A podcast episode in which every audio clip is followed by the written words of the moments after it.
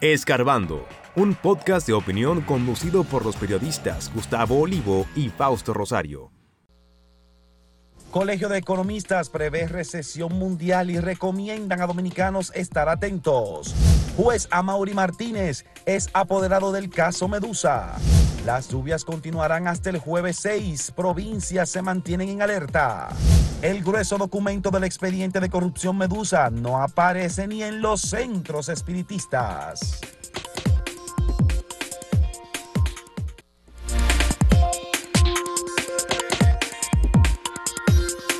Como habíamos advertido, los datos han seguido saliendo. El grupo Somos Pueblo acaba de hacer una entrevista a Ulises Francisco Ramírez, propietario de la compañía Smart Display, que era la responsable de dotar de camas.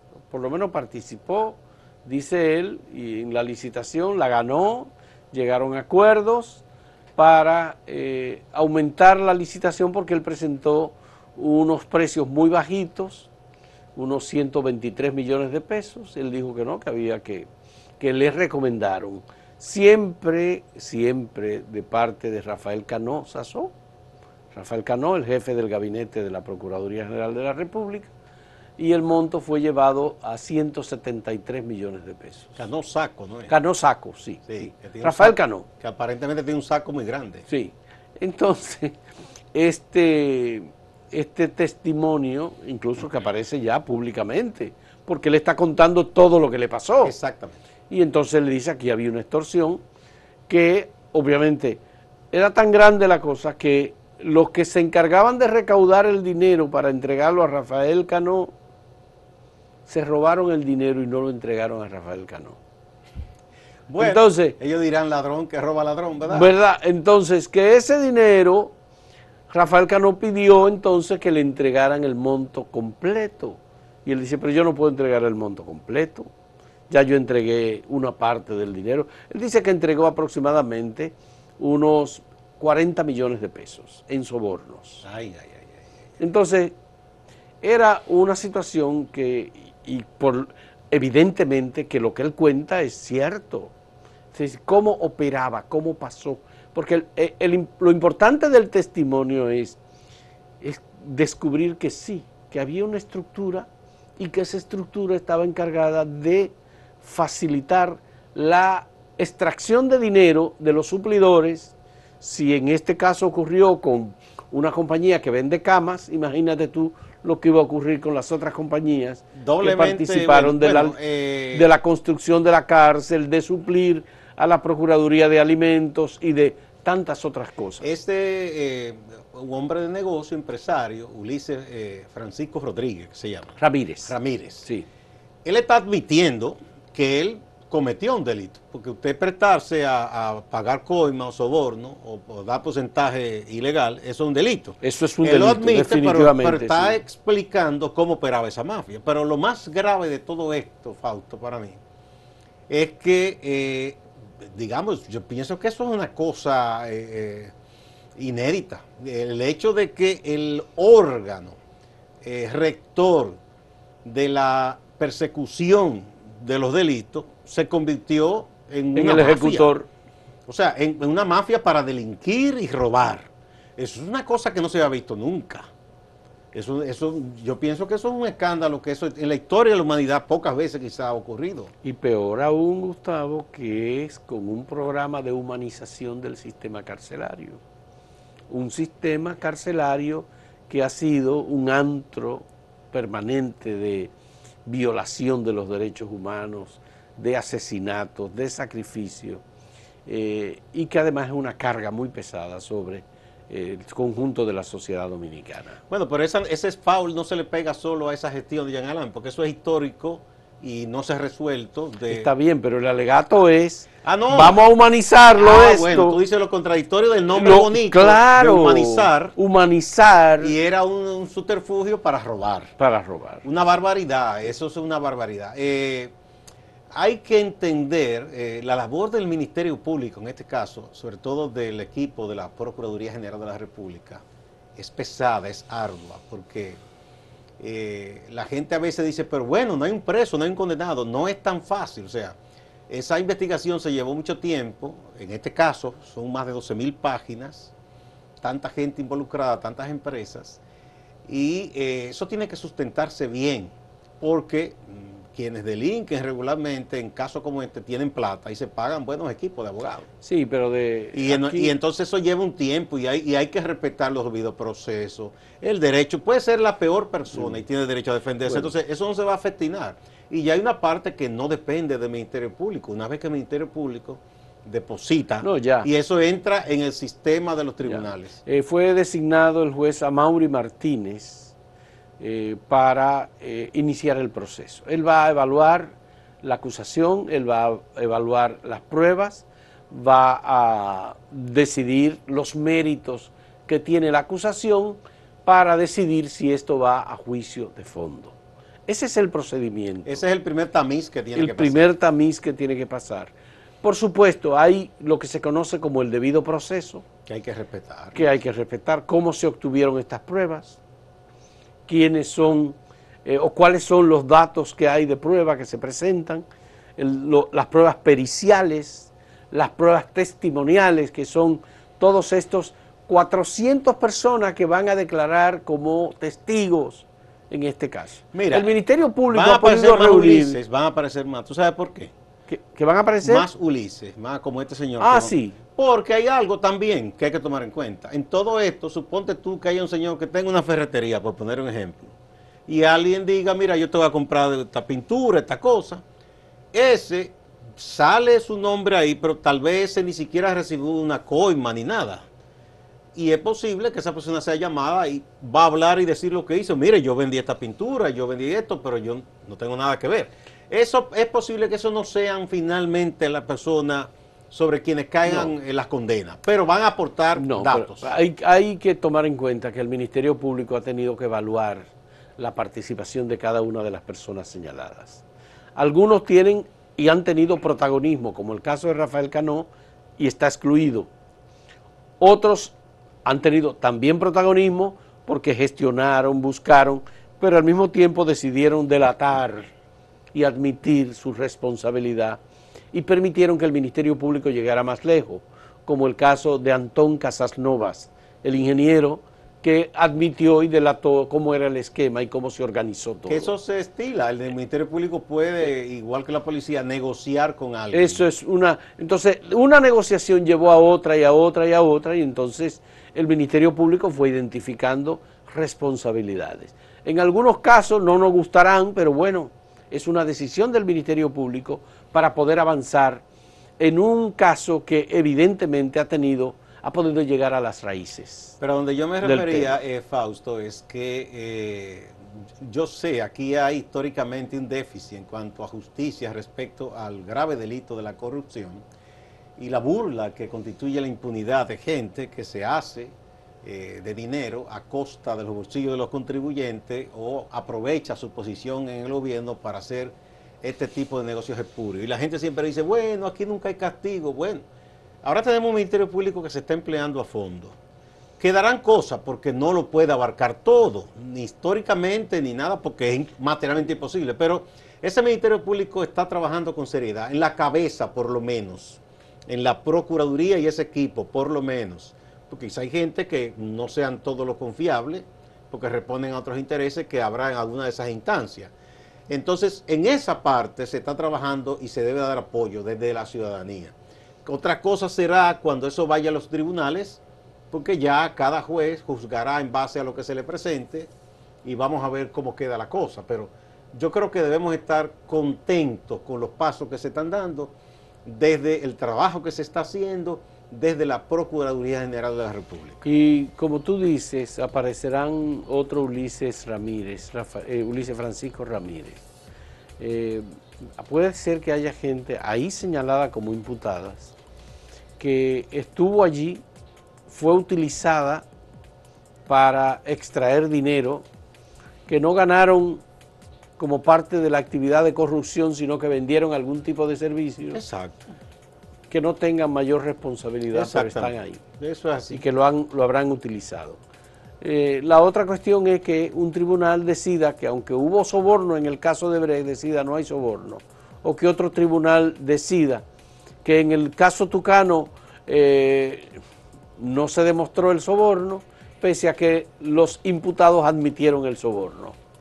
o como el caso de los tres brazos, que un tribunal decida que no hay responsabilidad penal. Ya eso son otros Ya eso es otra cosa, porque estamos hablando no del Ministerio Público, sino de un sistema de justicia en el que los jueces se escudan en tecnicismo para eh, quitar responsabilidad. Y también expedientes que se elaboraron en otro tiempo, quizás no con el rigor con que se elaboran hoy también. Vamos, a, vamos a, la pausa, Fausto, y a decir el tema que tenemos. Es la pregunta que tenemos para ustedes en el día de hoy. El caso Medusa decidirá el rumbo de la lucha anticorrupción, sí o no. ¿Qué ustedes piensan sobre esto? Volvemos en un momento.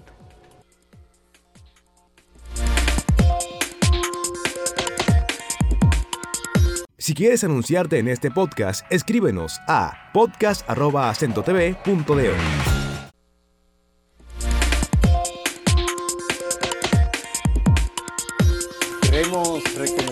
a todos ustedes que entren a la página del canal acentotv.do, una página que ha sido renovada en su diseño, más fácil acceso a todos los contenidos, no solo de este programa y las entrevistas que hacemos, sino todos los segmentos de los jóvenes, que tenemos aquí un equipo de gente joven, muy creativa, muy dinámica, para que ustedes disfruten todo el contenido de Acento TV. Pero igual pueden entrar a esa página a través del portal acento.com.do, hay una ventana para eso.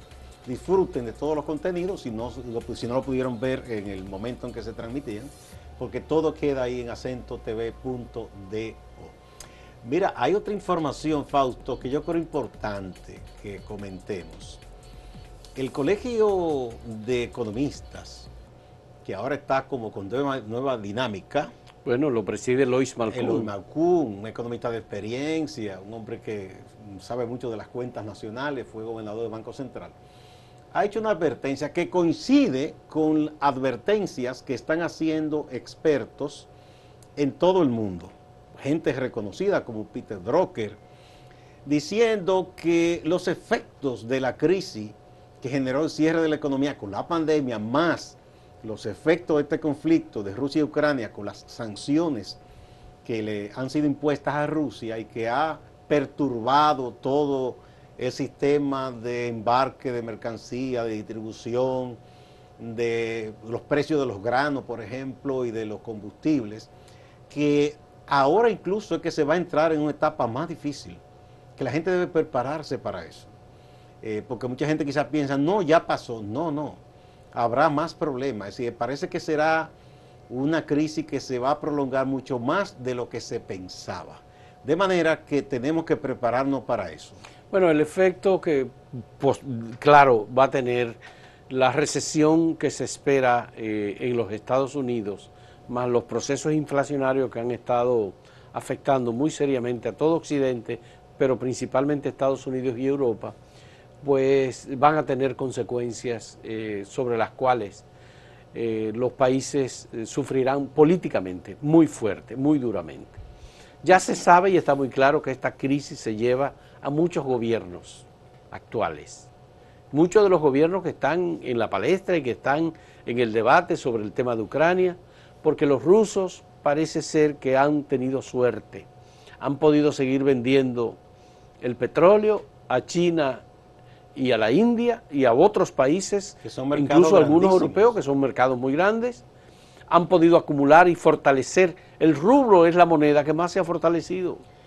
Y además ellos están vendiéndole al mismo Brasil también, que no entró en, el asunto de las sanciones. Bueno, pues el Fondo Monetario Internacional acaba de hacer una previsión para las economías de Centroamérica, Panamá y República Dominicana, en donde plantea la incertidumbre que se cierne sobre la economía. Que, señala que pese al crecimiento. Pese al crecimiento, por supuesto, porque a los dominicanos nos ha ido bien en medio de esta situación de crisis. Panamá también. Se ha fortalecido el peso dominicano ha adquirido un mayor valor frente al dólar. El euro está cayendo en su valor frente al dólar también. Y la moneda que más se ha fortalecido es el rublo porque los rusos además tomaron la decisión de no vender con ninguna otra moneda que no sea con su propia moneda. Darle valor a su moneda como una divisa internacional. Entonces, la incertidumbre general que hay sobre la economía tiene una previsión muy fuerte de una recesión a nivel mundial. Tiene una previsión muy fuerte de un déficit de materias primas para la alimentación a nivel general. Es decir, los países se han estado preparando para evitar una hambruna. Pero hay, obviamente, tanto Ucrania como Rusia eran los dos principales países productores de trigo, de sorgo. Eh, entonces, los principales fertilizantes del mundo salen de ahí, de esa zona. entonces, bueno, la agricultura a nivel general está siendo afectada. Por ejemplo, Argentina, que es una potencia agrícola, la decisión del gobierno argentino es, empezó reduciendo el porcentaje de los alimentos que produce el campo de Argentina, que es un gran productor, eh, reduciendo el porcentaje que se exportaba por la propia seguridad alimenticia de su gente. Y yo creo que ya está prácticamente suspendida toda exportación. Eh, todos los países que se suplían de Argentina tienen un déficit. Sí, pero en el caso argentino hay que decir que la inflación ha sido del más del 40%. En algún momento llegó hasta el 52%. Sí, pero, pero ellos están haciendo esa medida, entonces eso afecta a quien le compraba a ellos. Eh, Brasil también ha dicho, espérate, no podemos eh, dejar el mercado nacional sin abastecimiento. Es decir, se está dando todo eso. Recuerda que cuando la crisis de la pandemia, prácticamente en todos los países que hubo elecciones, el que estaba en el gobierno perdió. Perdió. Sí, Aquí perdió el PLD, en Estados Unidos perdió Trump. Hubo varios cambios. Bueno, en, bueno, en Francia revalidó Macron. Eh, sí, pero y los socialistas españoles igual que los eh, alemanes eh, también. Pero, pero aquí en las Américas prácticamente hubo cambios, mira lo que pasó en Perú, lo que en Bolivia, volvieron de nuevo la, en Chile, en Chile. En Chile. entonces ahora vendrá lo de Brasil, Estados Unidos también pronto tendrá elecciones. No, no, hubo otro que ganó, Daniel Ortega ganó en Nicaragua. No, pero eso no, ahí se sabe que eso fue una, barbaridad de Daniel Ortega, que hace tiempo ya es un dictador personal, ahí no hay nada de revolución ni nada de eso. No, ya. Eh, bueno, la, la situación general es de mucha incertidumbre. Eh, la República Dominicana ha estado entre los países que mejor eh, cuadro presenta frente a esta crisis porque además el gobierno ha asumido un sacrificio muy grande. La pregunta es, ¿hasta cuándo el gobierno podrá seguir manteniendo los subsidios y aumentando los subsidios sobre los combustibles, sobre las materias primas la para gente la producción a la de alimentos? Hora del día se queja. No, no, por más que le expliquen que hay crisis, que hay... Eso va directamente al bolsillo. Que hay factores internacionales. La gente a la hora de la verdad se queja. Eh, tú ves la gente en los supermercados. Entonces todo eso eh, genera incertidumbre sobre los gobiernos.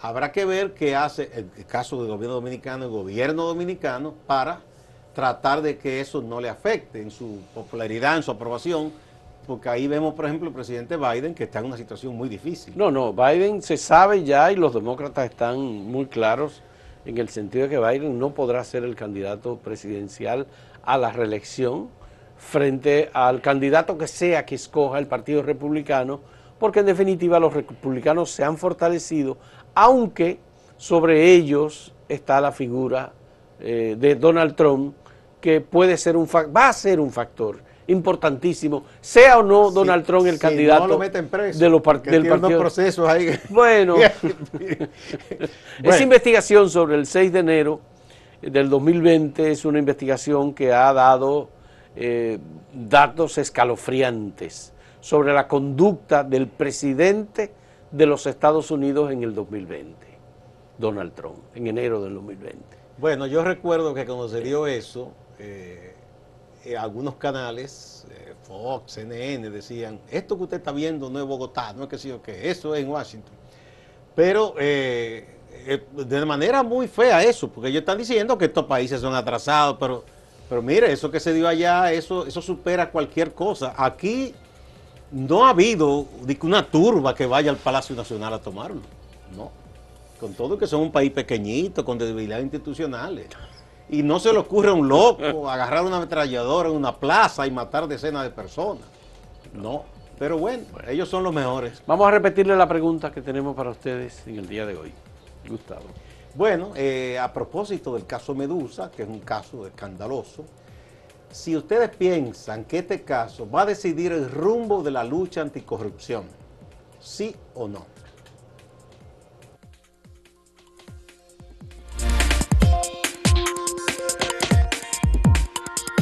Síguenos en redes sociales, arroba acento diario y arroba acento TV.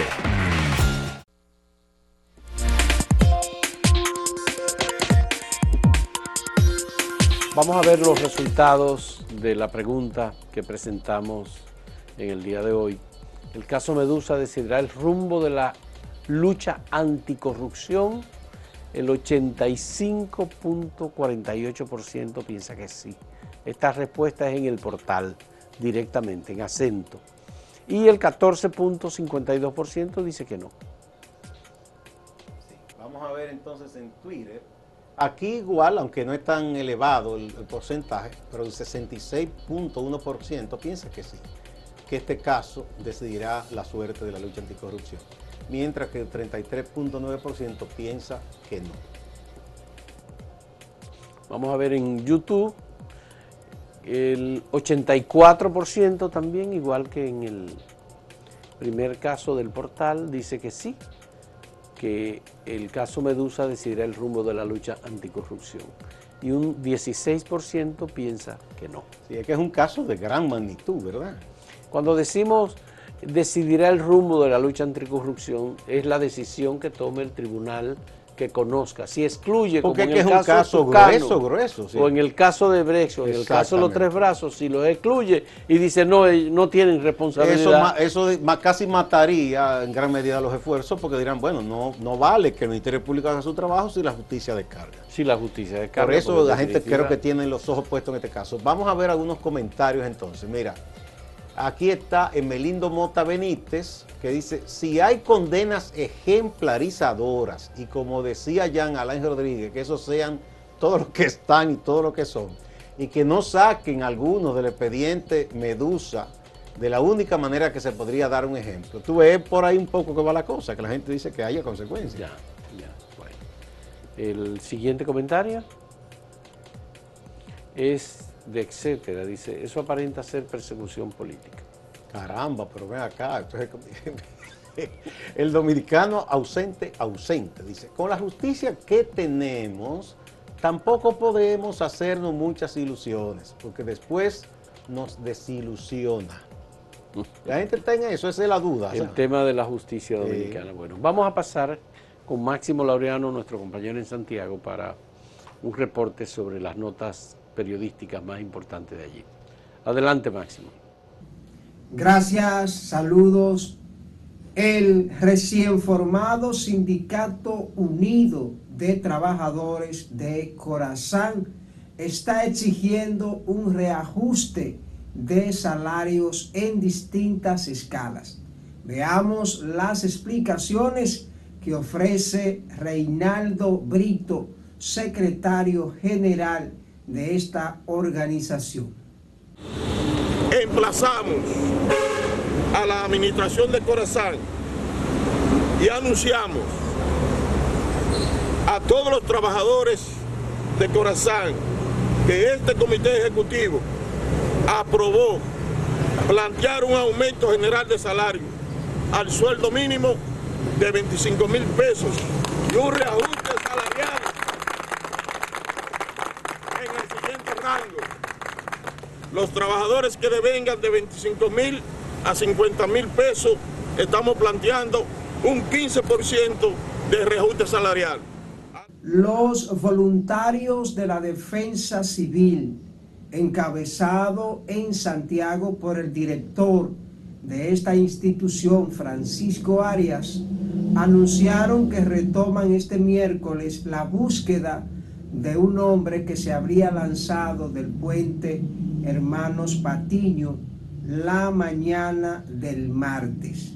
Se trata de una persona muy conocida en los medios de comunicación en Santiago. Este martes a las 6 de la tarde, la defensa civil paró la búsqueda para continuar este miércoles. Hay testigos que han dicho que vieron llegar a la persona en su motocicleta, la cual dejó con su casco, su documentación y que luego se habría lanzado del puente hacia el río Yaque del Norte. Las autoridades siguen la búsqueda.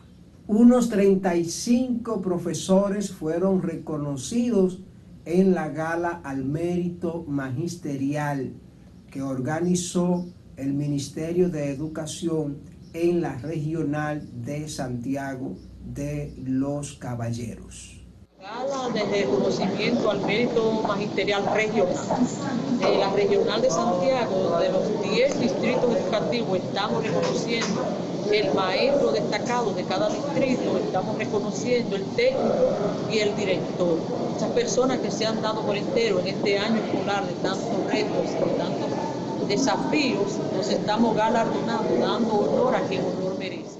La Policía Nacional en Santiago, representada por el general de brigada Claudio González Moquete, se reunió con los representativos de la Asociación de Comerciantes e Industriales de Santiago, ASIS, que representa el empresario Sandy Filpo. El objetivo, tratar temas que tengan que ver con la seguridad de la provincia de Santiago. Distante, pero pendiente, actualidad y objetividad desde Santiago siga con la programación.